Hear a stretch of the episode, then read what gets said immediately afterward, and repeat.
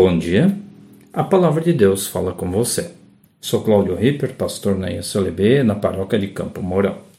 O Salmo capítulo 40, versículo 16 nos diz assim: Os que são gratos pela tua ajuda, digam sempre: Como o Senhor é grande.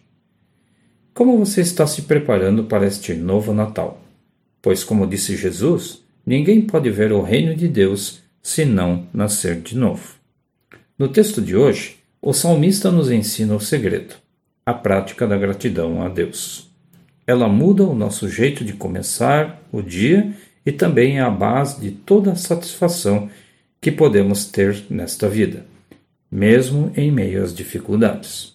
Precisamos praticar a gratidão se queremos mudar nosso jeito de lidar com a vida e também ter tempo para ter alegria com Deus e as pessoas, ainda neste Natal.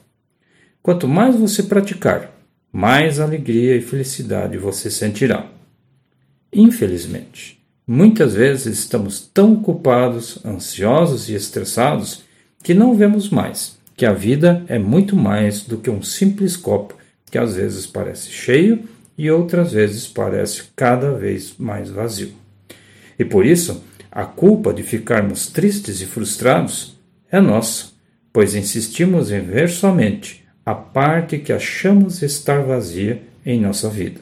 E por isso, boa parte das vezes, não temos tempo para ver e curtir com alegria tudo o que Deus já nos dá, todos os dias.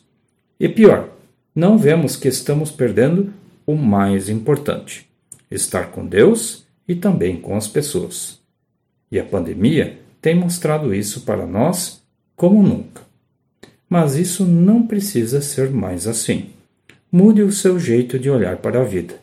Pratique a gratidão todos os dias. E se for preciso, pegue um copo, encha ele com água até a metade e comece a agradecer a Deus e às pessoas. E você verá como seu dia já será bem melhor.